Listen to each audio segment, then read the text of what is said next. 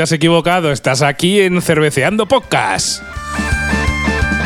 Nos complace darte aquí la bienvenido, la bienvenida, bienvenido, bienvenida, depende del caso, como siempre, a este episodio número 15. La verdad es que ya llevamos 15 episodios y como siempre aquí a la izquierda del padre, que soy el doctor Sasa, tengo a Mr. Pipica. Hola, hola, hola, bienvenidos a todo el mundo a este especial de cervezas portuguesas. Por, lo- por eso habéis escuchado un fado portugués. Ahí estamos.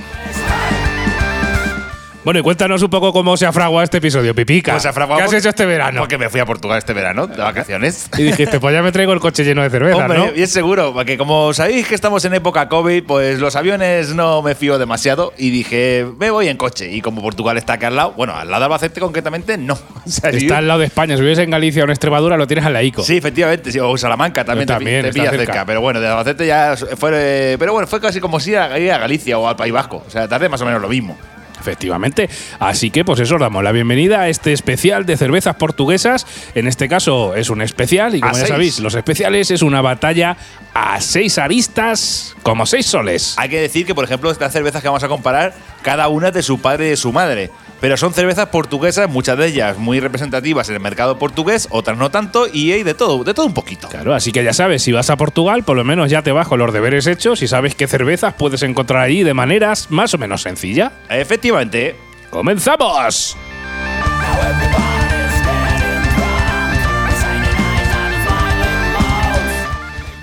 Bueno, pues tírale, ¿con qué vamos a empezar? ¿Con mira, ¿Cuál va a ser la primera? Mira, como hemos dicho que vamos a hacer un poco de cervezas de todo tipo, ¿de acuerdo? Vamos a ver- andar- hablar de industriales, pero en este caso vamos a empezar por una artesanal, porque también me ha gustado incluir una artesanal dentro de lo que es la- el mercado de cervezas portuguesas. Pues, Bueno, una artesanal de sencillo, bueno, de fácil compra, porque la compré en el campo.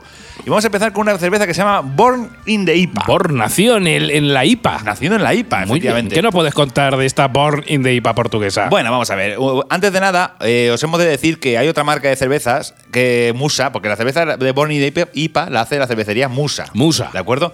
Y hay otra cerveza Musa en Uruguay, pero nosotros estamos analizando la de Portugal, ¿vale? Hemos investigado y se ve que no tiene nada que ver una con la otra. Bueno, sí, se han repetido el nombre. Es que Eh, Musa puede ser mu- muchas cosas. Alguna Musa de un cuadro. Claro. Por ejemplo.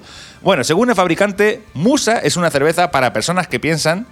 Tengo muchas ganas de beber cerveza, hecha por personas que piensan, tengo muchas ganas de hacer cerveza. Bueno, o sea que se junta el hambre con las ganas de comer. Eh, Efectivamente, Eh, ellos dicen que usan recetas antiguas y métodos artesanales para crear una cerveza revolucionaria, tan revolucionaria que en lugar de llevar gorra debería tener boina. Toma ahí. Claro, Esto es un juego de palabras en portugués que a traducido al castellano no tiene... No tiene mucha historia, ¿no? tiene- pero bueno, queda menos- más o menos gracioso. Sí, ya sabéis que no lo vamos a decir en portugués porque nuestro nivel de portugués anda un po- andamos un poquito flojos. Un poco flojo, un poco flojo. Bueno, sí, es que se dice cerveza, eso, eh, eso me lo aprendí. Cerveza. Cerveza. O sea que cuando vayas a Portugal tienes que pedir una por Cerveza, favor. no, no, no es cerveja, como nosotros lo leemos, no, cerveza. Cerveza. Muy bien, muy bien. Interesante. Esto es un dato que tenéis que tener en cuenta cuando viajéis a Portugal.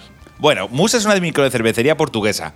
Eh, Bruno y Nuno, que fueron los fundadores, eh, decidieron que era hora de que la gente probara una cerveza aún mejor en Portugal. Rápidamente tomaron el camino a seguir para hacerse realidad su sueño. Recorrieron muchos kilómetros con un único objetivo. Visitaron cervecerías, mantuvieron largas conversaciones y sobre todo consumieron montones de cervezas. Eso es importante. Eso es lo, lo más importante, efectivamente. Sin embargo, a su proyecto le faltaba un, un eslabón crucial. Un maestro cervecero. Eh, claro. Afortunadamente, después de una ardua búsqueda, no pudieron encontrar un maestro cervecero y tuvieron que contentarse con Nick the Viking. Por cierto, esto, esto, todo esto es sacado de su propia web. O sea, Bien, bien, que lo- bien. O sea, esto es más oficial no puede ser. Dijeron, dijeron, queremos un maestro cervecero, no lo hemos encontrado, pero bueno, nos conformamos con Nick the Viking. Bueno, pues oye, pues Nick es el maestro cervecero. Pues lo, lo han ascendido. Nick el vikingo salió de Pittsburgh, Estados Unidos, a menos 20 grados bajo cero, de ahí en nada, ¿sabes? Salió un pelete que, que te cagas, y aterrizó en Lisboa a más de 15 grados, y a pesar del deslumbrante de choque térmico, se convenció rápidamente. Sí, allí en Pittsburgh a 20 bajo cero, por lo menos por la noche tienes que salir con una rebequita. Eh, En el, en el 2016 se elaboró la receta de Musa y salió el primer lote a la venta. Muy bien. Bueno, aparte de la Born in the IPA, que es la cerveza que vamos a analizar, Musa fabrica otras cervezas, como por ejemplo, y esto es muy interesante, los nombres que tienen, y yo me partí Sí, el- los estoy viendo y es, Yo- es, es muy Yo gracioso. me partí el culo, porque bueno, esta cerveza yo la probé en una cervecería ahí en Lisboa, cerca de lo que es la subida esta famosa del, del, del tranvía este amarillo. Sí, lo que sale en todas las fotos. Efectivamente. eh, y- Yo creo, por lo que veo por los nombres, el rock les gusta. Sí, sí, el, el rol le gusta. Y claro, cuando vi todos los nombres de la cerveza me partí el culo. Eh, hay una cerveza que se llama Twist and Stout, Muy bien. que es una cerveza Stout. Claro. Otra que se llama Red Zeppelin, una tipo Red. Otra que se llama Mick Lager. bueno. Otra que se llama Frack Apa, Vale, del tipo APA. eh, efectivamente. Luego otra Baltic Sabbath. bien, bien. Es una cerveza báltica. Y luego la, un- la primera que probé suya, que no, la- me- no me la pude traer porque no la encontré, porque yo la que- la- mi idea original era traerme esta, pero no la encontré en el supermercado, es la Porn in the IPA, que es una triple IPA con 100 de Ibu. Uh, eso tiene que ser más amargo que la vida. Eso era barco, pero no te puedes hacer una idea, como el limón. Pero te estuvo buena. Estuvo, estuvo espectacular. Pues eso es lo importante.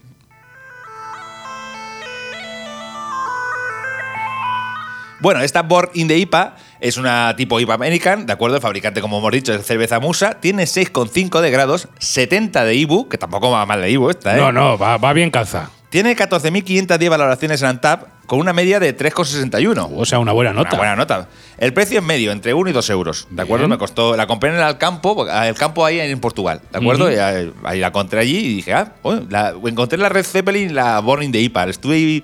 ¿Cuál me la tocó? Porque la- las dos las he probado, pero dije, "Buah, la Born in the IPA es la que más, la que más me llamó la atención. Bien. Muy bien, bueno, los ingredientes pues son agua, puro de malte de levada, Venga, eh, tienes que decirlo en portugués. que los ingredientes los tenemos en portugués. Vamos ahí. flocos de trigo, levadura e doses inspiradas dos lúpulos. Sintra, Mosaic, Columbus y Summit. Oye, oye, muy bien, muy bien. Ese portugués ahí inventado no está mal. Básicamente y totalmente inventado. Venga, pues ahí, muy bien. Hasta aquí la información general de esta Born in the IPA. Sasa, que no te la has puesto? Eh, di- directamente ya, o sea, no. hacemos spoiler total. Ah, bueno, di la, di la carta y la nota después. a ver. Pues venga, no, venga, voy a decir la nota, pues mirad.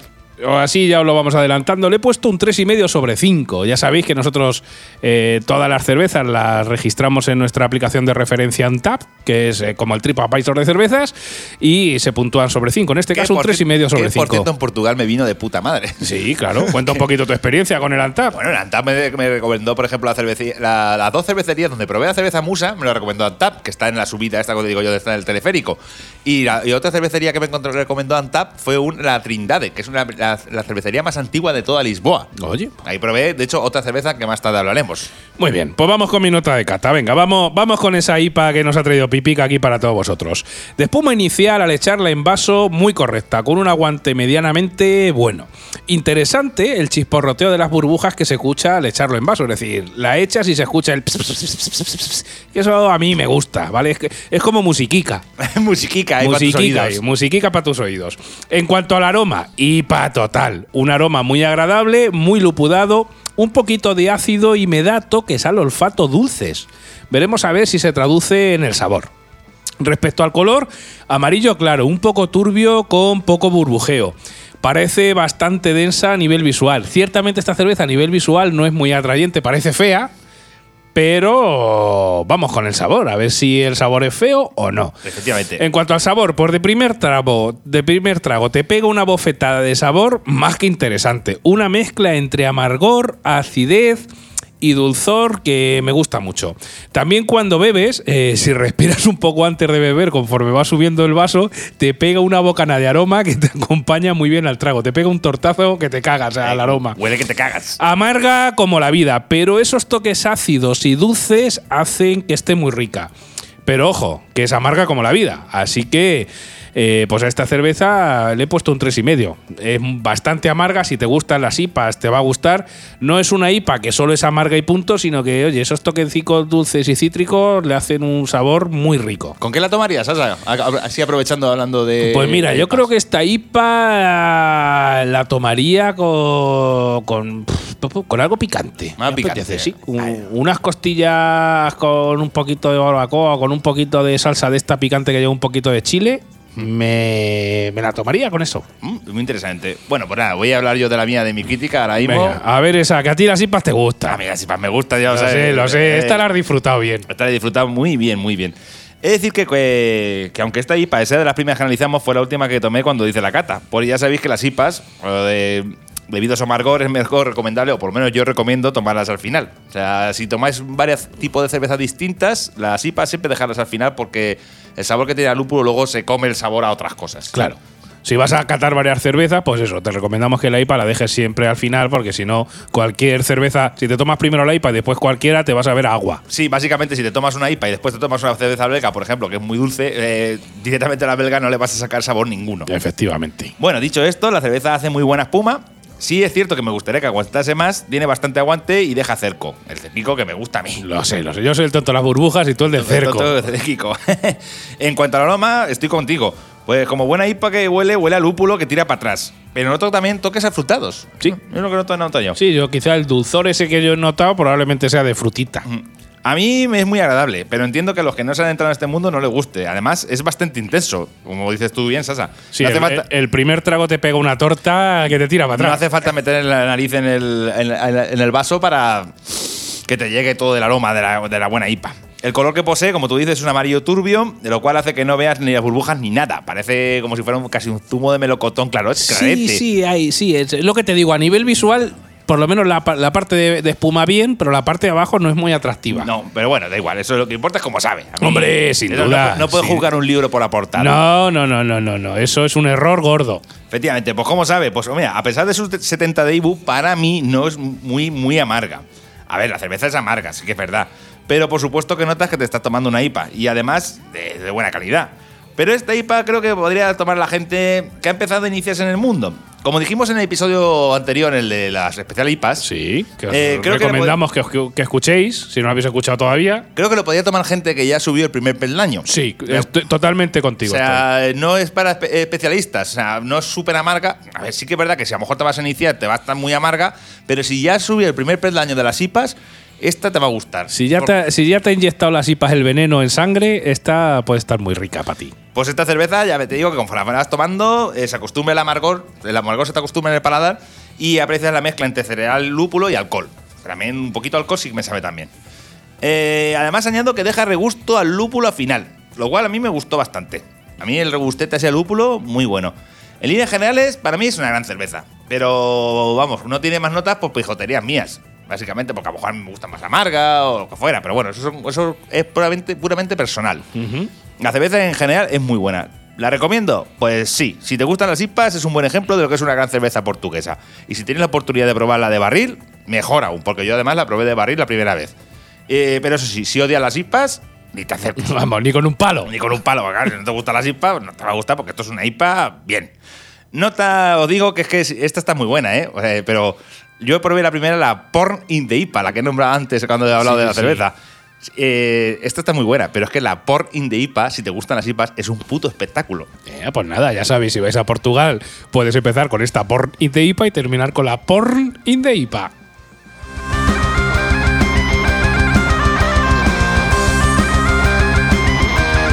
Bueno, pues hasta aquí la primera. Y vamos con la segunda, que tenemos aquí seis, seis cervezas, seis como seis soles, y, y tenemos que catarlas todas y daros información y nuestra opinión. Ya sabéis que con Cerveceando Podcast, pues aprendes junto con nosotros. Y la segunda de la tarde eh, o de la mañana, en función de cuando nos escuches. O de la madrugada. O de la madrugada, pues esta seguramente la hayáis podido localizar medio fácil, incluso en España. Esta se llama Superboc. Yo ya la había catado, que el Alcampo, la compré una vez en el Alcampo, aquí en, en Albacete, que trajeron. Y bueno, pues información del fabricante Superboc. Es una marca portuguesa de cerveza, fundada en el año 1927 y propiedad de la cerveza, perdón, de la empresa Unicer Bebidas de Portugal. Unicer, se le conoce así entre los amigos. La empresa se fundó en 1890 como CUFP siendo restaurada y rebautizada como Unicer en el año 1977. Mira, el año que nací yo, lo rebautizaron. En ya sabéis los años que tengo. en noviembre de 2017, el nombre de la empresa se cambió al Grupo Superbor. Superboc SGPS-SA. Virgen Santa, ¿por qué ponéis tantas siglas? Este conglomerado empezó con un capital inicial de 125.000 escudos, que es aproximadamente 623 euros. O sea que fijaros cómo empezaron esta gente. De las siete fábricas eh, que se han sumado a este proyecto, algunas tenían ya varias décadas. Las cervezas que se fabrican por parte del grupo Superboc son Superboc y todas sus variedades, Stout, Abadía sin alcohol. Cristal, la cual analizaremos después en este mismo episodio, y la cerveza Cheers, la cual nos quedamos con las ganas de traerla. Porque no la encontré yo. Cago en la leche, bueno. Además de también fabricar refrescos, embotellan agua y vino. O sea que esta gente te vende de toques agua, toma. ¿Quiere vino? Toma. ¿Quiere refrescos? Toma. ¿Quiere cerveza? Toma tres, tres tazas. Esto se lo tienen que cucar con Fonsalene, ¿eh? Ahí Sí, no, esto por- parece, por lo que me cuentas aquí, lo que os contamos en el guion, tiene que ser una empresa potente. Su sede se encuentra en Lesa do Valio, a las afueras de Oporto. Eh, la cerveza Lager Superbock, la que ahora vamos a analizar en el año 1992, alcanzó el liderazgo del mercado portugués, permaneciendo en la preferencia de los consumidores de cerveza prácticamente hasta la actualidad. Ha sido ganadora de 36 medallas de oro en Europa de manera consecutiva en el prestigioso concurso Monde Selection. Es decir, estamos hablando de una cerveza castiza, portuguesa. Yo creo que podría ser como una Mao aquí en España. Básicamente como el equivalente a la Mau de aquí. Claro, una cerveza clásica reconocidísima. Esta es una cerveza tipo Lager Europale, ¿vale? El fabricante, como os hemos dicho, es Unicer Bebidas. Tiene 5,2 grados de alcohol, coeficiente IBU no hemos encontrado. A la fecha de grabación de este podcast tenía 82.980 valoraciones con una media de 2,98. El precio, pues barato, menos de un euro. Sí, bueno, los precios tengo que decir que no me acuerdo de los precios, así que pero sí, me acuerdo cuánto po- me costaron. Por menos de un euro. Eh, pipica la compré yo en Portugal en el campo y los ingredientes son agua, malte de cebada, seréis now maltados, milo y cebada. Y lúpulo. Ya sabéis, mi portugués. Bueno, eh, lo, has, lo has dicho bien, lo has Sí, dicho, lo has dicho bueno, mal. sí, igual un portugués no opinaría lo mismo, seguro. Que vamos con tu cata, a ver. Con mi cata, vamos a ver un segundo. Pues yo, venga, no entiendo, sinceramente, no entiendo la fama que tiene esta cerveza. Eh, así, le meto así un, un- así un- revés así de primeras. Ahí, ¡pish! ¡Hala! Habiendo otras muchas mejores en el mercado portugués. Yo supongo que será el marketing también, porque sí que es verdad que vas viajando por Portugal ves Superboc por todos los sitios, en las terrazas, en los carteles, en las sombrillas. Superboc está por todos los sitios. Sí, a ver, la probablemente sea la cerveza portuguesa por antonomasia, podríamos afirmarlo así más o menos. Pues, a ver, la más famosa desde luego sí. Por eso. O sea, junto con Sagres, que después más tarde.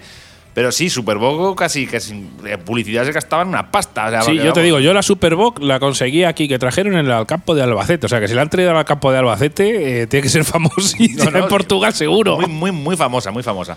Bueno, de primera la cerveza, eh, hablando de la cata, hace muy buena espuma. Pero la verdad es que tarda, eh, no tarda en irse. Y además no deja cerco. Por lo cual, a mí ya, mal, mal.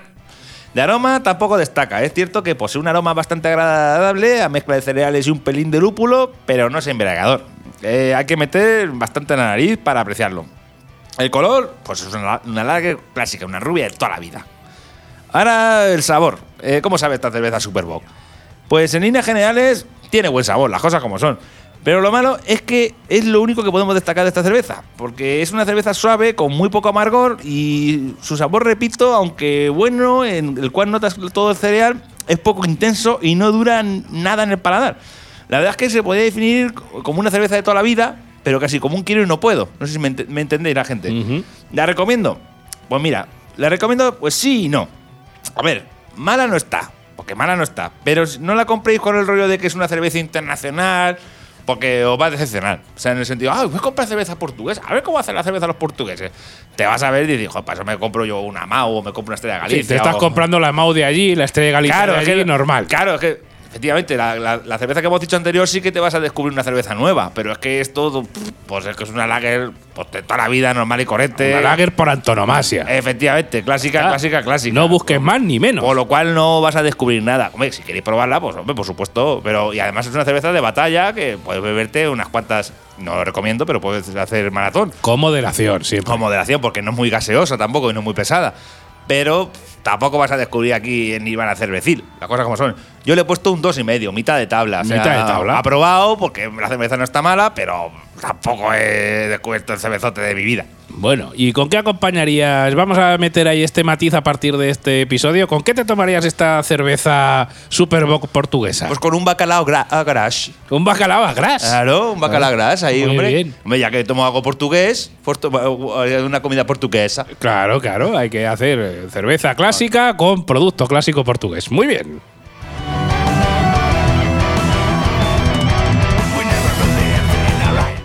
Bueno, y vamos con mi cata. Pues mira, de espuma inicial, muy bien. Si me apuras, casi de más.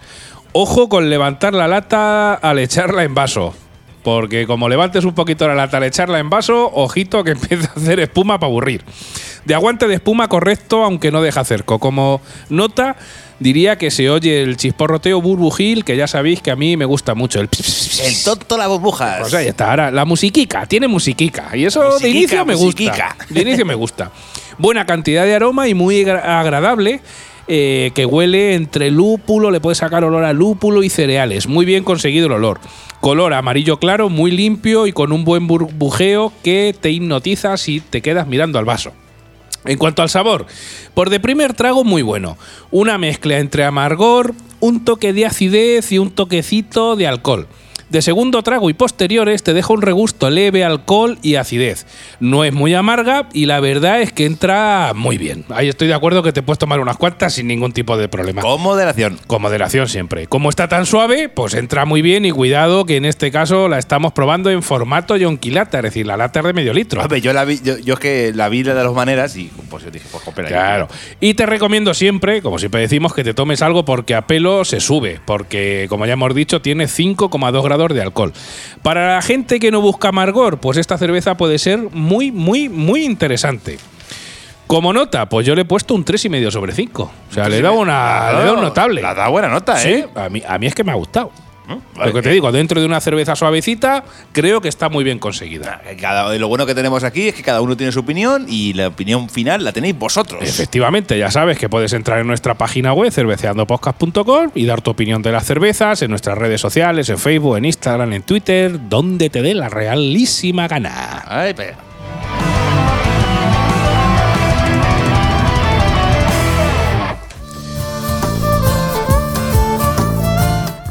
Bueno, y vamos con la tercera, que tenemos ya 3 de 6. Vamos a ir a por la tercera, que si no se nos hace el programa muy largo. Bueno, bueno, bueno, vamos con la tercera ya. Por cierto, pedimos disculpas si se escucha de vez en cuando un plom, porque es que. Plan, plan, plan. Pam, pam, pam, porque se ve que dicen que en España no hay trabajo, pero parece que están trabajando los albañiles aquí al lado de casa de Todos están trabajando al lado de mi casa. Todos al lado de tu casa están trabajando aquí. Y de momento no se están respetando, pero de vez en cuando en un martillete se escucha. O sea, Bueno, pues- pues nada, viva el trabajo, hombre. Ah, Efectivamente, vivo el trabajo. Venga, vamos con esta tercera. ¿Qué Vamos a proponer a los oyentes? Pues mira, vamos a probar la cerveza cristal. cerveza, ¿no? Cerve- cerveza, cerveza, Cerveza. cerveza cristal.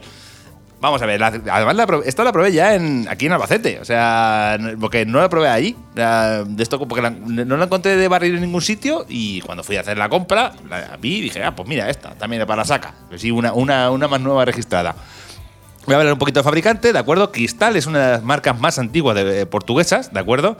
Eh, pertenece a la compañía Un- União Fabril portugués de dos fábricas de cerveza o bebidas eh, Unicer, ¿de acuerdo? Bien, del mismo grupo que el anterior. Efectivamente, que el grupo fu- fundado, como hemos dicho, en 1890, fruto, fruto de la fusión de varias marcas, entre ellos Superboc. Vale, Cristal lo bueno que tiene es que es una de las cervezas más antiguas de Portugal.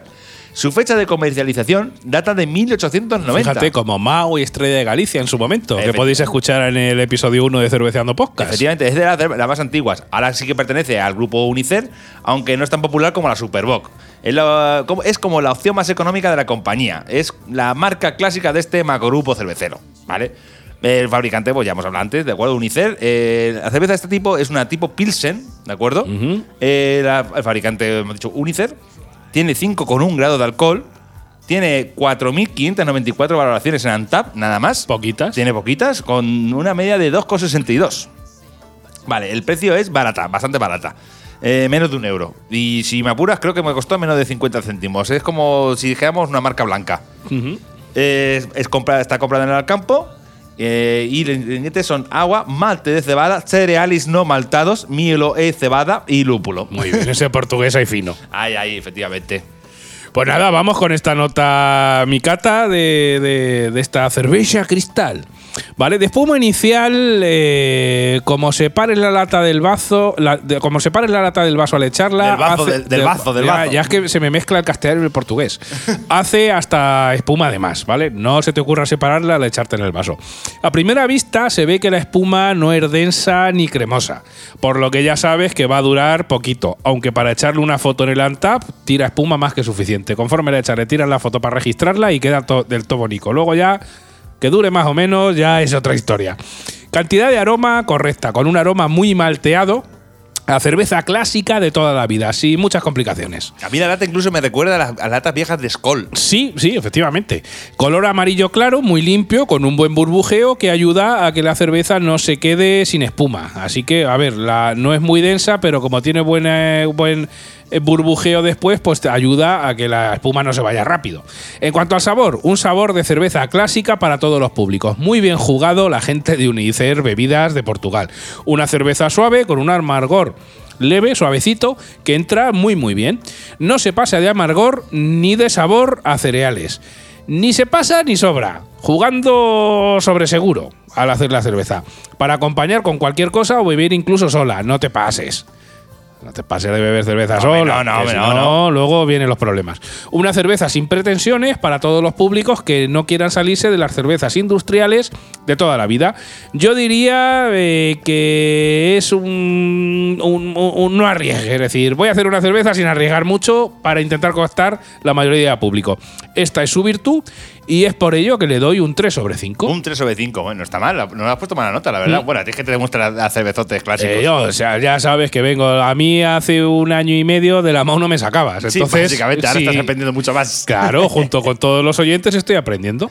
Bueno, pues nada, yo mi. Y esta cerveza, ¿sabes con qué me la, come- con qué me la bebería? Eh, ¿Con qué? ¿Con qué? Unas patatas fritas con unos mejillones por encima Oh, eh, eh, y te bien- pegas esta cerveza cristal Y, y bien fresquita, ¿eh? y bien fresquita y, estupenda. y eres el rey del mambo. No te digo nada y te lo digo todo.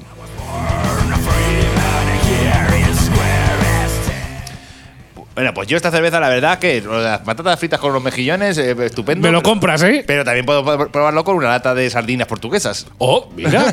Pero en aceite o en tomate. En hay de todo. De todo, igual que aquí, ¿no? Vale, bueno, pero que sean de allí. Hombre, claro. Para que vale. tenga la gracia que sea de ahí. Que sí, sí, sí. Bueno, de primera esta cerveza, para mí, la cerveza cristal promete. Pues a, servir- a servirla hace una espuma buenísima, además de duración, y deja hacer Kiko como a mí me gusta. Bien. Pero no tiene muchas más buenas virtudes. La verdad es que la cerveza no tiene prácticamente aroma, hay que meter mucho la nariz en el vaso para apreciarlo y notas un olor a cereal y alcohol.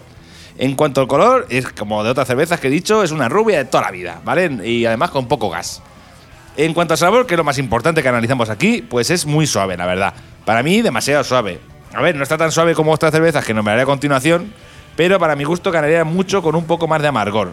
No tiene mal sabor, pero no deja de ser una lager tipo Pilsen clásica, clásica, clásica. No vas a descubrir nada nuevo tomando esta cerveza. Pero ojo, no está mala también, lo Sí, digo. no, a ver, es una cerveza sin arriesgar. O sea, para todo tipo de público te la puedes beber. Efectivamente. Pero como he dicho antes, también lo veo un quiero y no puedo, y estoy casi buena, pero me falta algo, y personalmente creo que las hay mejores en su campo. ¿La recomiendo? Pues mira, pues sí, si quieres una cerveza de batalla, porque está bastante buena y te puede valer. Si la compras con aliciente de que es una cerveza portuguesa, pues lo mismo que he dicho antes con la Superbot, te va a decepcionar, porque no vas a descubrir nada nuevo. También os digo que la recomiendo antes que la Superboc. Ay, sí. ¿eh? Curioso, ¿eh? Porque son muy parecidas, pero está más barata. Pues Entonces, blanco y en botella. Eh, es que eso, los Superboc y estas son. se- para mí son muy, muy, muy similares, pero están más baratos. Y digo, por saco la Superboc. O sea, está- me cuesta la- casi la mitad. Claro. Hombre, aquí tenemos que decir que estas son cervezas muy industriales, de grupos cerveceros industriales. Esto es como si un belga le. eh, quiero probar cerveza española y se compra una Mao. Pues hombre, no va a esperar gran cosa, pero digamos es lo que bebe la mayoría de la gente. Cuando digo Mao, si estás en el norte de Galicia, si estás en el sur es Cruz Si estás eh, por la zona de Cataluña en una estrella Dan, es decir, son cervezas industriales de batalla masivas. Es decir, que son las que más se beben. Básicamente. Pero bueno, por eso las traemos, porque seguramente si viajes a Portugal sea muy fácil que cuando pidas una cerveza en algún bar o vayas al campo, Te den una de estas. te den una de estas. Estás escuchando Cerveceando Podcast, el podcast donde se habla de cerveza sin pretensiones. Los días 1 y 15 de cada mes, en todos tus dispositivos, un nuevo episodio del podcast. Vota en las batallas y valora tus cervezas favoritas en la web cerveceandopodcast.com.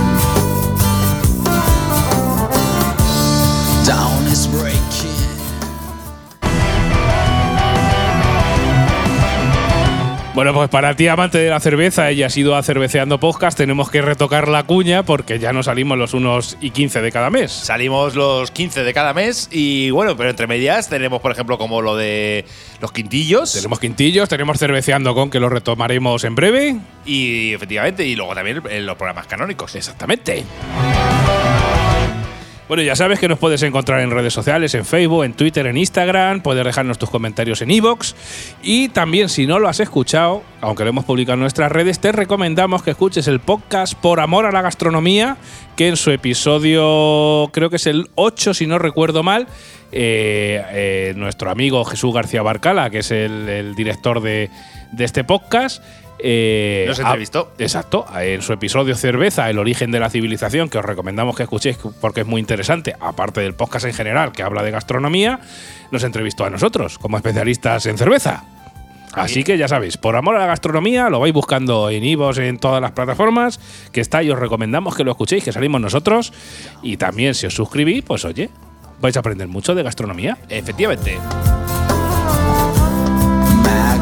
Bueno, y continuamos para Bingo, Pipica. Continuamos para Bingo. Bueno, hemos hablado antes hace un segundo de los podcasts que tenemos pendientes y los quintillos, que hemos grabado hace poco uno de, de cervezas que. No, vamos a decir ahora, no voy a hacer spoiler. Venga, hace spoiler. ¿Hago spoiler? Sí, Venga, saldrán en unos días. Eh, Hemos hecho un quintillo de. Bueno, hicimos la de Ignatus Farray, ¿vale? De hecho, intentamos intentar contactar con Ignatus otra vez, que no nos- de momento nos rechazó la, la- la entrevista. Sí, pero porque estaba de vacaciones. Ahora, ahora hay que volver a, a empujar. Hay que volver a empujar.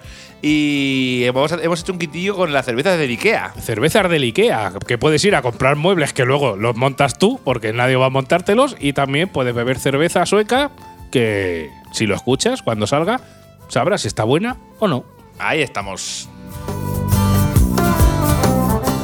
Y bueno, vamos a seguir con las cervezas portuguesas. También hay que decir que hay un quintillo portugués por ahí adelante. Tenemos ahí pendiente un quintillo. Hay, hay un quintillo portugués. O sea, no todas estas cervezas van a ser el final de Portugal. No. Porque fui a Cascais, que para la gente que no sepa dónde está Cascais, Cascais es como la Marbella de Portugal. Ajá. Eso está lleno de casas de, de pijos, las cosas como son, de estas urbanizaciones de estas que tienen planchas de metal tan altas, tan altas que no sabes ni lo que hay dentro. o sea, no se aprecia nada. O sea, es urbanizaciones enormes, enormes, enormes. Y aquello ahí, ahí billetes, billetes. Hay billets. Y me encontramos una cervecería llevada por unos ingleses, por cierto, que hacen una cerveza artes- artesanal. Y eh, cuando la vimos, mi novia y yo dijimos, eh, vimos una oferta que ponía, bébete cuatro pintas y llévate gratis tres cervezas. Madre artesanales". mía. Y claro, pero bueno, eh, hicimos un poco de trampas, pero con el permiso del dueño, porque nosotros le dijimos, "No, eh, nos hemos bebido dos pintas cada uno, nos regalan las cervezas. Y dice, hombre, normalmente son cuatro por cabeza. Y dice, pero bueno, como son los primeros clientes, pues os la regalo. Adelante, pues ya sabéis, el quintillo en microformato más fresquito de Cerveceando Podcast en los próximos días, la continuación de este especial Cervezas Portuguesas. Ahí estamos. Y ahora sí, sí, sí, vamos allá con la siguiente cerveza. Vamos con otra marca. Es como la competición de aquí sería Mao contra Estrella de Galicia o Mao contra Estrella Levante, o bueno, o Mao contra cualquiera. Mao contra Estrella Dan, Cruz Campo, da igual. Efectivamente, eh, pues vamos a- con la competidora directa de la Superboc, que es la Sagres Blanca. Muy bien. ¿Qué nos puedes contar de esta, del fabricante de esta Sagres Branca? Bueno, pues Sagres es una marca de cerveza de Portugal que nació en 1940 y que lidera su- junto a Superboc, ¿de acuerdo?, el mercado de la cerveza de Portugal. Ambas marcas, ambas marcas representan el 89,5% del mercado nacional portugués. O sea, casi el 90% de la cerveza es la Superboc y esta Sagres Branca. Sí, se la, se la cucan entre uno y el otro. Luego, Madre luego mía. ya el resto se la comen ahí la Cristal o, bueno, que también es de Superboc, pero bueno. Pero lo- los competidores son Sagres, Superboc. Es como un Madrid-Barça. Madre mía, o sea, pues lo tienen todo el mercado, lo tienen controlado, ¿eh? Pero bueno, seguramente que Portugal, al igual que en España, estén apretando ya las cervezas artesanales que poco a poco van rascando un poquito de mu- ese mercado. Mira la musa, por ejemplo. Mira la musa. Eso es una virguería. Ahí, ahí. Sagre fue también una de las cervezas pioneras en vender en el mercado internacional, llegando primeramente a Gibraltar, después a las Azores y los antiguos eh, territorios de ultramar, como Angola, Cabo Verde, tal. Antiguos, antiguos territorios de ultramar portugueses. Claro. Aquí, cuando, cuando colonizaban y. A tope. A tope, venga, a tope. Esto me lo quedo. Esto, esto es nuevo para mí. Esto es mío. Claro. Oye, que aquí vive gente. Ay, me da igual. Claro, esto, esto es mío. Es una cerveza 100% natural, elaborada con métodos tradicionales exclusivos a base de agua, malta, cereales no malteados y una rigurosa selección de lúpulos. Actualmente es propiedad desde marzo del 2008. Adivina, adivina, adivina, adivinanza de quién es. Bueno, seguro que de algún megagrupo cervecero, ¿puede Ay, ser? Sí, sí, sí, sí, sí, sí. Desde el 2008 es dueño, el dueño de Sagres es Grupo Heineken. Madre mía, no, no puede ser. Concretamente Heineken España. Claro, ah, o sea, Heineken España es propietaria de, de Sagres en Portugal. Sí, sí, sí. Lo que, hemos ya, lo que hemos hablado ya mil veces en este episodio, esos megagrupos cerveceros que no hacen nada más que comprar cerveceras locales y hacerse todavía más gigantes. Efectivamente. Bueno, pues Sagres, entre sus variedades está la Sagres Blanca, que la vamos a analizar a continuación, la Sagres Petra, la Sagres Bohemia, que analizaremos más tarde, y esa. eh, Esa está oh, fina. está- Sí, no, no hagas eh, spoiler, pero esa está buena. Eh, luego la Sagres Bohemia 1935, la Sagres Bohemia Ouro, la Sagres Lima Light, la Sagres Cero sin alcohol blanco o negro, la Sagres Cero Lima Light. O sea, de estas con, con lima, fíjate, lima Con y light. lima. En vez de con limón, con lima. Lima Light. Sí, esto, eso está bien. Yo, por ejemplo, aprendí cuando estuve en Punta Cana que si bebías Coca-Cola, que aquí se le echa limón, pues si le echas lima a la Coca-Cola está mucho, mucho mejor. Así que supongo que en las cervezas, en vez de echar la típica eh, corona con limón, si le echas una lima, que creo que ya lo recomendamos si no recuerdo mal. Sí, con las cervezas mexicanas. Efectivamente, con la cerveza mexicana, si le echas lima, está mucho más caribeño. Tiene ahí un ritmito bueno. Bueno, este tipo de cerveza es una cerveza tipo Pilsen, ¿de acuerdo? La fabricante, como hemos dicho, es la Sociedad de Central de Cerveza de Bebidas S.A., ¿de acuerdo? Pero bueno, realmente actualmente es Grupo Heineken. Eh, tiene 5 grados de alcohol, coeficiente de IBU no hemos encontrado. Tiene 62.795 valoraciones en Antab a fecha de grabación de este podcast, con media de 2,9, ¿de acuerdo? O casi 3. El precio es barato, vale menos de un euro, la compran al campo en Portugal y los ingredientes son agua, malta de cebada, milo, eh, eh, cebada, extracto de lúpulo. Muy Milo, que es eh, M-I-L-H-O, que no sé, no sé cómo se pronuncia eso en portugués. Pues búscalo en internet. Ah, pues luego lo busco. Claro que sí. Y bueno, pues vamos con mi cata. Venga, sí, venga, venga. Tu Pues cata. mira, vamos a ver con esta, con esta cerveza Sagres Branca. Al echarla en vaso no echa casi espuma y hay que levantar la lata para que tire espuma, es decir, hay que hacer trampas. Si no haces trampas se te queda prácticamente sin espuma, ¿vale? Eh, claro, ya sabes que cuando haces trampas, las trampas duran poquito y se le coge antes a un mentiroso que a, un cojo. Entonces ya sabes que esta espuma no va a durar mucho. Y este efectivamente es el caso, que no dura un carajo la espuma aunque se queda algo de espumilla por encima. A favor diré que el chisporroteo de la espuma se oye durante la poca duración que tiene, o sea, tiene musiquita. Eso me gusta. Aroma intenso a cereal de toda la vida. No busques un aroma a cítricos, a frutado, ni a dulce, nada. Aroma a cereal y punto. Color clarete, limpio y con buen burbujeo que, aunque no cuaja, deja un poquito de espuma en la parte superior del vaso dejando algo de cerco mientras bebes esta sagres blanca. En cuanto al sabor, pues una cerveza que de primer trago es muy suavecita y entra muy pero que muy bien con lo que te incita rápidamente a darle un segundo trago y posteriores. El olor a cereal ya nos daba una pista muy clara sobre el sabor. Es un sabor muy malteado con muy poco amargor. Una cerveza muy suavecita que entra casi como el agua, con lo peligroso que esto que es, porque ya os hemos dicho que esta cerveza tiene 5 grados que no notas apenas el alcohol al beberla, así que hay que beberla con cuidado y con moderación y siempre acompañado por de alguna cosica. En este caso yo, por ejemplo, esta cerveza la acompañaría probablemente de unas olivas con sabor anchoa. Ay, ahí, unas olivicas ahí buenas. Algo sencillito, oye, unas olivitas y un sabor an- eh, con sabor anchoa y una sagres blanca, creo que puede pegar muy bien. ¿Qué nota le has puesto esa? Pues de nota le he puesto un 2.25 sobre 5. Suspende un poquito. Ah, eh, la has suspendido. Eh, hemos pinchado un poquito esta ¿Te sagres ha gust- blanca. ¿Te gusta más la Superboc o la sí, Crystal? Sí, sí. Ahí he sido un poco más clasicote. Pero bueno, esta también es una cerveza clásica, muy suavecita. Pero bueno, como no hace espuma, el sabor es muy malteado, poco amargor. Bueno, un 2,5 sobre 5. Suspende por poco. Tampoco es que sea una cerveza que no debas probar o que no recomendamos que pruebes, que nosotros recomendamos que pruebes todas. Pero mm, suspende un poquito para mí. Pues nada, pues vamos a ir a mi crítica ahora mismo yo. Venga, vamos a ver que tú, por lo que estoy viendo aquí. Aquí discrepamos. ah, discrepamos, un, poquito. un poquito. Tampoco mucho, pero discrepamos. Bueno, esta, esta Sagres Blanca, hay que decir que es la primera cerveza que probé nada más cruzar la frontera, ¿de acuerdo? O sea, conforme pasaste a Portugal, una sagre. Efectivamente, la primera cerveza que me pusieron fue esta cerveza. Y como dices tú, es una cerveza clásica, clásica. O sea, no vas a encontrar aquí nada, nada novedoso. Pero a mí, personalmente, me ha gustado más que a ti. Empezando por lo básico, en aromas notas mucho olor a malta y a cereales, no siendo demasiado intenso, por lo que hay que meter bastante en la nariz. Eh, para apreciarlo. Pero al volcar en el vaso, la verdad es que hace una espuma bastante decente, pero escasa duración. Y nace del Kiko como a mí me gusta. También la penalizo bastante por eso. El color es de una rubia de toda la vida. Pero claro, la cuestión es el sabor. El cual sabor está la cuestión. Pues a pesar de que esta sagre no es amarga y yo las considero demasiado suave y estándar, es una cerveza que para mí sabe bastante bien o tiene un sabor muy agradable. Y que además es buena para hacer un maratón. Aunque la verdad es que no lo recomiendo, como siempre digo, que hacen maratones con la cerveza, cuidadito, que os roscáis y os ponéis malos.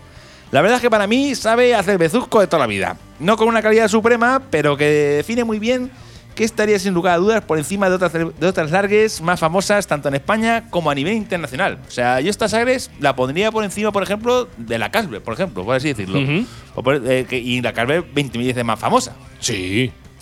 ¿La recomiendo? Pues sí, es clásica, no vas a encontrar nada nuevo, pero sabe bien. Y como he dicho antes, eh, sabe mejor que otras cervezas con más nombre. Por lo cual a mí es una cerveza de batalla que a mí me ha parecido bastante buena. Como he dicho antes, no la compréis con el rollo de que es una cerveza portuguesa, a ver si encontráis algo distinto, porque es una cerveza clásica, una cerveza de batalla. Yo ahora mismo esta cerveza la acompañaría, pues no sé, con una, una carne a la portuguesa, por ejemplo, con que como me la tomé yo. ¿Cómo se nota ahí que, que en Portugal, Hombre, pájaro? La, la carne a la portuguesa, que para quien me esté escuchando, es básicamente es, ma- es magra con un poco de tomate y, bueno, pero no tomate frito, con tomate natural. eh, y luego también lleva patatas fritas. Oh. Está muy rico, por cierto. Muy- Y la sagre es. Y bueno, y si le acompañas con un fado, ya que te cagas. ya. Te lo compro. Ahí, efectivamente. Bueno, yo le he puesto un 2,75. O sea, un poquito por encima del aprobado. Eh, sí, un poquito por encima, en el sentido de que es una cerveza clásica. No le pongo más nota porque no. Es que no, hace, no, no se merece para tener más nota, porque es una cerveza al final muy clásica. Pero a mí me está bastante buena. Y dentro de las cervezas industriales portuguesas, para mí casi es la mejor. De las industriales lager de toda la vida, para mí casi la mejor. Bueno, pues hasta aquí la crítica de Pipica de esta Sagres Branca. Cervecea, cerveceando, cerveceando podcast.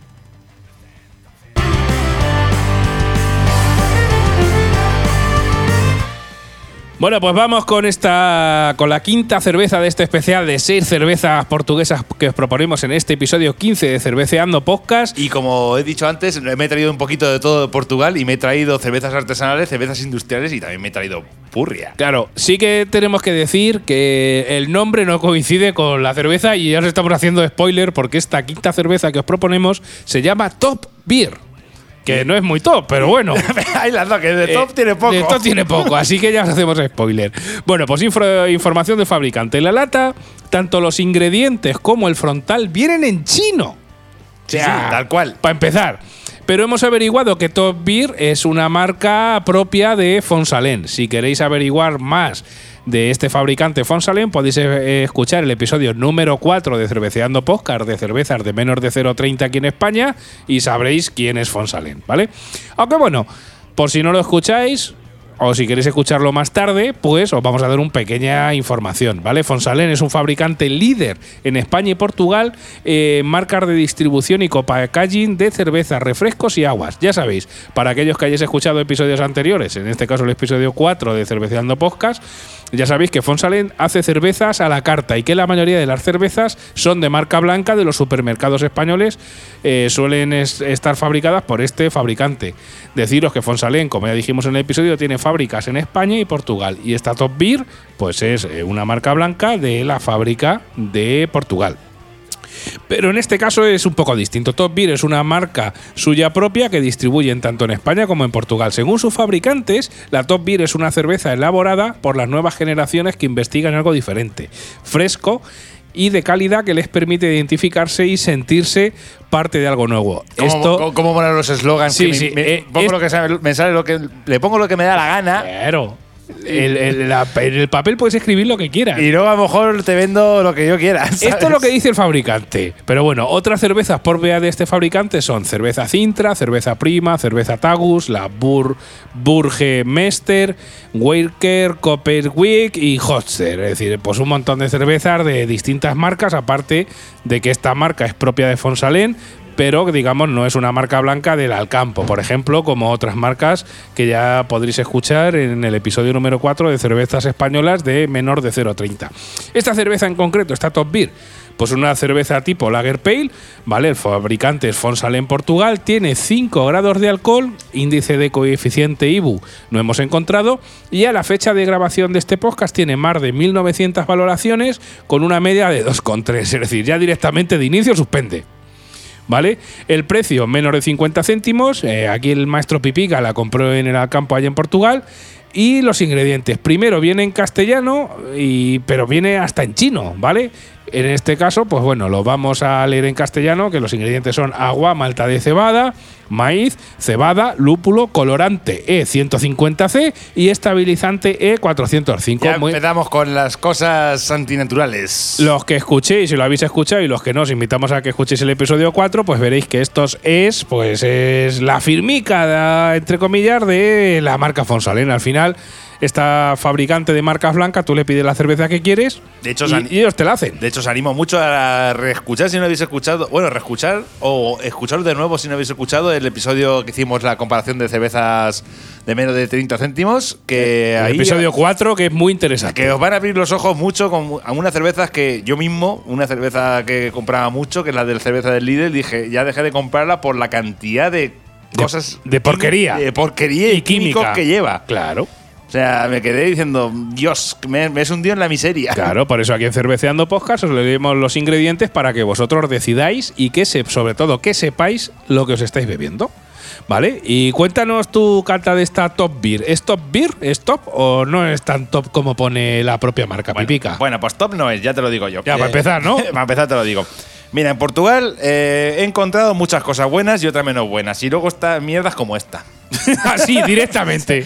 Tal cual. Creo que Fonsalén no le vamos a caer bien, ¿eh? No, la verdad es que no, no, creo que no, no creo que nos regale cervezas. Afortunadamente, como nadie nos paga ni somos catadores profesionales, podemos decir lo que queramos. Es pura marca comercial. Esta Top Beer, al servirla, hace buena espuma, pero se va en nada de tiempo y no deja de cerco ninguno. De aroma, pff, madre mía, el aroma es de lo peor que he encontrado.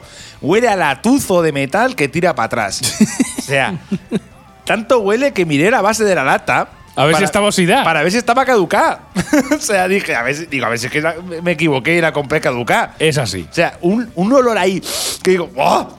o sea, digo, pero que esto está oxidado. ¿Qué, qué, qué coño le pasa para que huele esto tan mal? O sea, digo, con solo arrimar un poco el olorcito se te llena la nariz de ese olor. O sea, es que encima es que dices, cuando, oye, una cerveza tiene poco aroma, vale, pues, pues es que esta debería tener poco aroma, pero para que no te tire para atrás. y, Dios mío, esto es horrible. Y encima el olor, eh, bueno, también es de rubia clásica, pero claro, el olor es a metal, ya te, te jode la cerveza. O sea, si te la compras porque es la más barata del mundo, bébete la de la lata directamente. O sea, no la huelas. Directa, ni la eches en vaso ni nada. Ni se te ocurra. Ahora vamos con lo esencial. ¿Cómo sabe? Pues respuesta, respuesta corta. Mal. Directamente, ¿no? Ahí está. Respuesta larga. Mal porque es una cerveza que no tiene nada para ser una lager. Eh, suponemos que no es dulce, pero tendrá toques de ningún tipo, ni tiene tipo de lúpulo, ni cítrico. O sea, es que no sabe a nada que dices tú, no tiene nada característicos. Sí, que no puedes identificar los sabores. No, la verdad es que no. O sea, es que dices, bueno, pues a lo mejor es una rubia de toda la vida, pero es que tampoco tiene un buen sabor como rubia de toda la vida. Bueno, tiene amargor y además ese olor a latuzo, como estoy diciendo, es que hace que te cueste hasta beberla. Eh, te, te lo digo. En resumen, la peor cerveza de Portugal, sin dudas. O sea, huid si la ves en el supermercado y que no se atraiga su precio atractivo. No la recomiendo en absoluto. Bueno, también podemos decir que la puedes probar para sacar tu opinión y dejárnosla como comentario. Igual nosotros estamos equivocados. Vamos que a también ver. puede ser. Vamos a ver, vamos a ver, Sasa. Hicimos el especial de cerveza de menos de 30 céntimos. Pues esta, si hubiera entrado en ese, en ese top. de- Perdería. pe- sería la última. o sea, peor que las seis que probamos. Bueno, oye. Peor aún. O sea, Ya sabes que esto ese- es un- nuestra opinión personal. Si tú la quieres probar, oye, a tu criterio. Nosotros te damos la nuestra. Tú tienes la tuya. es espantosa. Yo no, de nota le he puesto 0,75. Bueno. Porque me la conseguí tragar. bueno. Y te iba a preguntar con qué la acompañaría, pero igual ni te lo pregunto. No sé, como con una, una pinza en la nariz. Una pinza en la nariz. Bueno. La acompañaría con una pinza la nariz para no leer ese olor a latuzo. Bueno, pues nada, oye, con una pinza en la nariz. Aquí, hasta aquí la crítica de Pipica, que es el amigo del fabricante Fonsalén, sin duda alguna. Bueno, y vamos con mi crítica de esta Top Beer, que como ya os hemos adelantado, no es top para nada. Pero bueno, de espuma hay que, hay que probarlas. A ver, lo bueno que tiene este podcast es que probamos y os proponemos cerveza de todo tipo, os damos nuestra opinión y evidentemente el fabricante y vosotros, si la probáis, tenéis la vuestra. Igual hay gente que le gusta, quién sabe. A ver, de todo Hay mercado para todo. En la vida del señor todo es posible. Vale, pues bueno, de espuma inicial no va nada mal al tirarle en vaso, aunque es un espejismo. Dura muy poco. No sé si es que no han echado suficiente estabilizante eh, 405 para que dure más la ay. espuma. Es que ¿Vale? La, ginato, la ginato. Claro, la girato ahí hay que echarle. Cantidad de aroma correcta, con un olor muy malteado, muy a cereal de cervezas industriales clásicas y tira un poco de olor a alcohol. Un olor estándar a cerveza estándar. Color amarillo claro, bastante limpio y burbujeo medio que no es suficiente para el aguante de la espuma. La espuma, como ya os he dicho, se va rapidico. Sabor a cereal, con un poco de acidez y poco más. No se nota apenas el amargor, ni alcohol ni prácticamente nada. Parece que te estás bebiendo agua con un ligero toque a algo parecido que se podría asemejar a cerveza. Eso es lo que me explicaba yo. Es que no, no notas nada distinto. O sea, es que es como decir que no destaca esto por nada y encima y, y por cerveza clásica tampoco destaca. Eh, en mi caso, igual es porque fuma muchos años, el olor se puede parecer o atisbar una Skol, no se traslada al sabor. A mí el olor no me ha resultado mal, ¿vale? No me ha resultado desagradable. Pero ya os digo, igual las pituitarias, después de fumar muchos años, eh, pues igual las tengo un poco alteradas, ¿vale? Si quieres tomar agua con un muy ligero toque a cerveza, puedes probar esta Top Beer portuguesa. También deciros que hemos encontrado, y lo haremos, su hermana española, esta Top Beer, pero en vez de por el fabricante de Fonsalén Portugal, lo hemos encontrado fabricada para España, por Salén España, y la encontré en Mojácar, en Almería, que probablemente igual hacemos un quintillo solo con esta cerveza. No, no, no, tenemos que, hacer, tenemos que hacer un nuevo especial de cerveza de medio 30 céntimos y, Y esta va a entrar. Y incluir esta cerveza. Efectivamente, pues sí, ya deciros, esta Top Beer portuguesa, pues hemos encontrado la hermana eh, española en Almería. Si la has encontrado tú también, pues oye, déjanos un comentario en iVoox o en Facebook o en Instagram o en Twitter o donde te apetezca.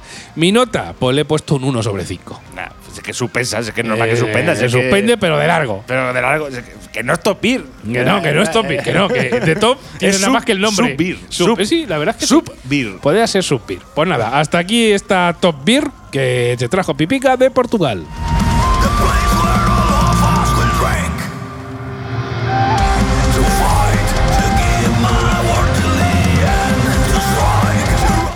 Bueno, y vamos con la última de seis, que vamos ya camino casi casi. Se nos va a ir la hora entera. Nada, pues como siempre, ya cuando Eh. hacemos una especial del 6 se nos van a la, la hora seguro. Pero bueno, si es hablando de cervezas y la gente aprendiendo es lo importante. Efectivamente. Vamos con, con si no, la favor- mi favorita de Portugal, con una de mis favoritas. Y el quitando, nos vamos a quitar el, regusto, el mal regusto de boca que nos ha dejado la Top Beer. Y nos vamos con una cerveza que se llama Bohemia Original. eh, original, según como le pronuncie cada uno. Que lo fabrica Sagres. Que, bueno, la información, nos hemos dicho antes la información de Sagres, de quién es el gru- grupo cervecero. Que se la, se la cuca con Superboc. Pero la Bohemia Original es una cerveza que la, que la fabrican el mismo grupo cervecero. Como si dijéramos, por ejemplo, este Adam, pues fabrica la Boldam. Así. Claro. Entonces, vamos a probar la Bohemia Original. Esta cerveza es tipo Marcel, ¿de acuerdo? Como hemos dicho, fabricante es Sagres. Tiene 6,2 grados de alcohol. Coeficiente de IBU no hemos encontrado. Tiene 13.574 valoraciones a fecha de grabación de este podcast, con media de 3,14. O sea, que ya, de inicio aprueba. Ya aprueba, ya aprueba bien. Aprueba bien. Aprueba bien. El precio medio entre 1 y 2 euros. O sea, es un poquito más cara de lo habitual. La compré también en el campo, en un pack de 6 maravilloso que me tendría que haber comprado dos, porque ya, ya no me queda. O, o haber llenado el maletero No, del pues, coche. Sí, porque ¿sabes lo que pasa? Que ahora mismo ya no me quedan y me, y me jode. Claro, o sea, que esto de inicio ya no es spoiler, pero te ha gustado. Básicamente, ahora claro, efectivamente tendría que haber comprado dos packs en vez de uno, pero bueno. Pero es que claro, entre los regalos y la gente, las catas y todo, y digo, me cago leche, ya no me queda cerveza de esta. Bueno, los ingredientes es agua, mante de ceballa, mul, milo, cebada, caramelo y estato de lúpulo. Y bueno, pues nada, Sasa nos va a contar su puntuación y luego después voy a decir yo la mía. Venga, pues vamos ahí con la cata de esta, sexta- de esta sexta cerveza en este especial de A6 de cervezas portuguesas. Bueno, pues en cuanto a la espuma inicial al echarla en vaso, una observación importante. Cuando empiezas a echarla, parece que no va a hacer espuma. espuma. Y claro, picas un poco con lo de levantar la latica para hacer un poquito de trampa, pero ojo, La lata que no. mal, mal, Que era, mal. que era de cristal, ¿eh? Que te la traje de Ay, cristal. perdón, sí, es verdad. La- cua- el, eh, caes en la trampa de levantar un poquito la botella para que haga un poco más de espuma. Mal. Hay que confiar en esta marca de cerveza porque aunque no levantes, la espuma se forma después de echarla. ¿Vale? Se forma un poquito tardía. Y como levantes el vaso, vas a formar sin darte cuenta una espuma de 5 o 6 dedos que no te la quitas ni para Dios. Así que ya os digo, si tenéis esta botella cuando la vais a echar en el vaso, aunque parezca que no hace espuma, ni se os ocurra levantar la botella que la cagáis, ¿vale? Confiar en lo que os dice el doctor Sasa sobre esta cerveza. ¿Vale? Espuma inicial muy correcta, aunque me gustaría que aguantase un poquito más. Aroma intenso y fuerte, dando tintes de un poquito de acidez y de alcohol. Color marrón arrojizado, como diría yo. Arrojizado. Arrojizado, un marrón rojo.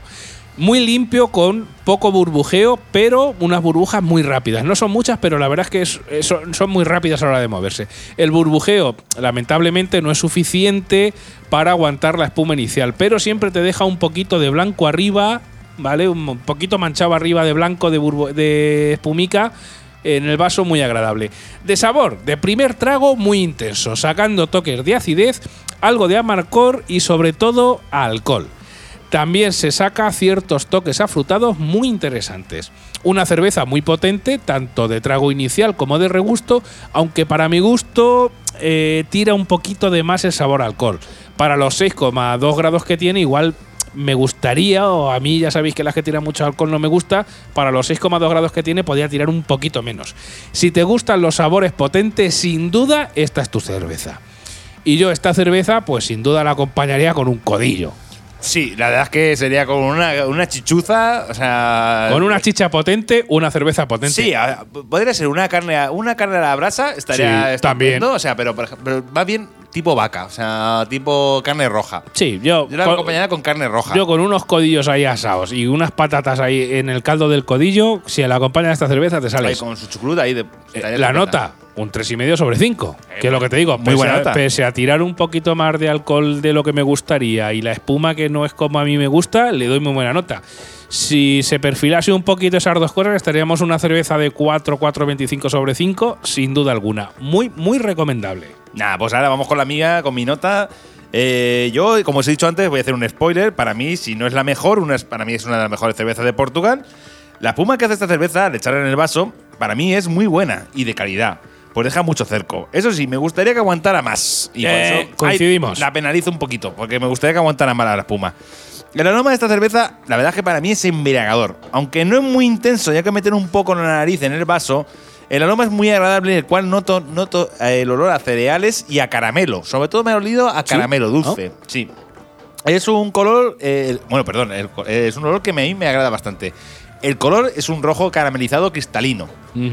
Eh, os voy a leer la crítica. Eh, madre mía, Sa- saludos al señor del martillo. Saludos al señor de Martillo. Si, si escucháis un clon, clon, clon, estamos aquí. España trabaja, España trabaja. Exacto, o eso es alguien que tiene secuestrado y con Morse nos está pidiendo un SOS. Pero Sí, como puede- no sabemos Morse, pues es lo que hay. Puede ser, puede ser. Bueno, bueno, voy a seguir con la crítica después de aquí del señor del Martillo, que a lo mejor nos está escuchando y diciendo, eh, me, me está encantando el podcast. Seguramente sí.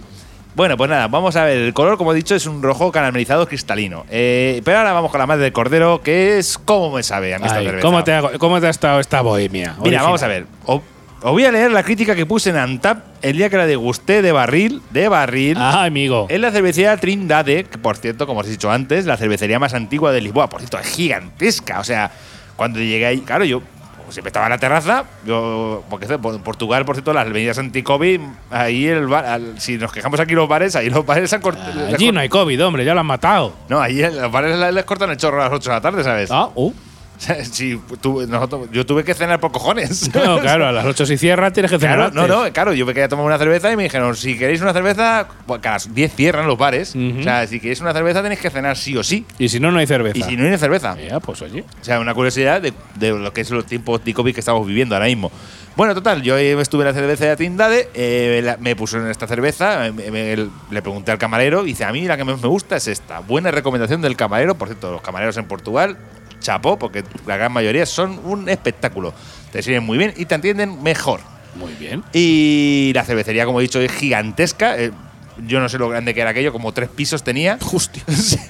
Era, es que era, era la fábrica antiguamente. Ah, y lo han reconvertido y a la ha bar. convertido a bar. Ah. Claro, y es, es enorme, es que tenía, tenía como cuatro o cinco salas. O sea, gigantescas. Bueno, os recomendamos que vayáis allí. Efectivamente, bueno, vamos a ver. a- a- vamos, dejo de extenderme. Bueno, Oleo la crítica que puse en Antap en su día cuando me la tomé. Venga. Puse, no sé si será porque llevo todo el día andando, pero esta Marzen me está buenísima. Invita a tomar más de una. Es tipo Red Ale, pero con regusto a belga. Oh, muy interesante el matiz. Y es así, la verdad es que esta es una Marzen con cuerpo, pero con un toque que recuerda mucho a las cervezas tipo belga. A mí sabéis que las belgas me vuelven loco. Tiene amargor, pero no demasiado. Tiene cuerpo, pero no se hace pesada. Y por supuesto, lo que tiene es un gran sabor. ¿La recomiendo? Pues sí, la verdad es que sí, sin tapujos. Si la veis de barril y os gustan las cervezas tostadas con un toque belga, no dudéis, ir a por ella. Pues la botella está muy, en botella está muy buena, pero de barril ya es, espectacular. Es un gozo para las papilas gustativas.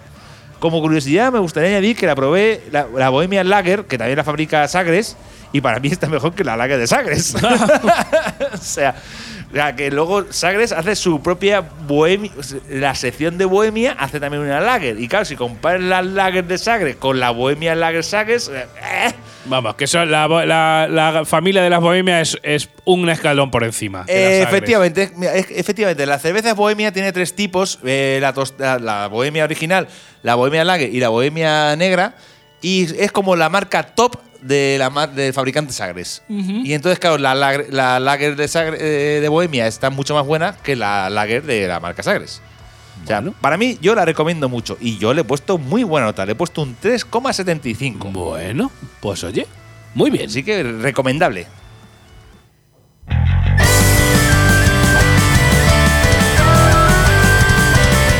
Bueno, ya sabes que cuando suena esta música, pues hemos llegado al final de, de este podcast. Y bueno, para vamos a dar la vencedora, aunque yo creo que Pipica lo tiene bastante claro. ¿Cuál es tu cerveza vencedora de esta, de esta batalla Sir de cervezas portuguesa? La bohemia original. Pues mira, yo en mi caso estaba dudando, pero le voy a dar eh, la victoria, y como soy un clasicón, lo vas a entender perfectamente, a la Superboc. A la Superbox. Superboc de Vete. Portugal. Vete a cagar. Pues es lo que hay. Al final son opiniones. Ya sabes que es lo bueno de este podcast, que a veces coincidimos, pero muchas veces discrepamos. Y al final la opinión que vale, efectivamente, oyente, es la tuya. Ya sabes que puedes comentar todas las cervezas en nuestra web, cerveceandopodcast.com.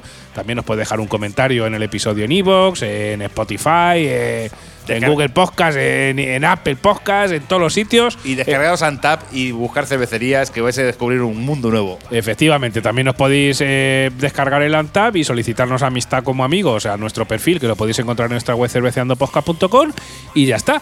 Y esperaros como siempre el próximo 15 de noviembre con un episodio canónico. Y entre- canónico. canónico y entre medias tendremos algún especialito. Seguramente os daremos una sorpresa. Efectivamente. Así que, pues nada, hasta el próximo episodio, amigo y amiga. Y sobre todo, disfruta de la cerveza con moderación, pero disfruta. Adiós. Adiós.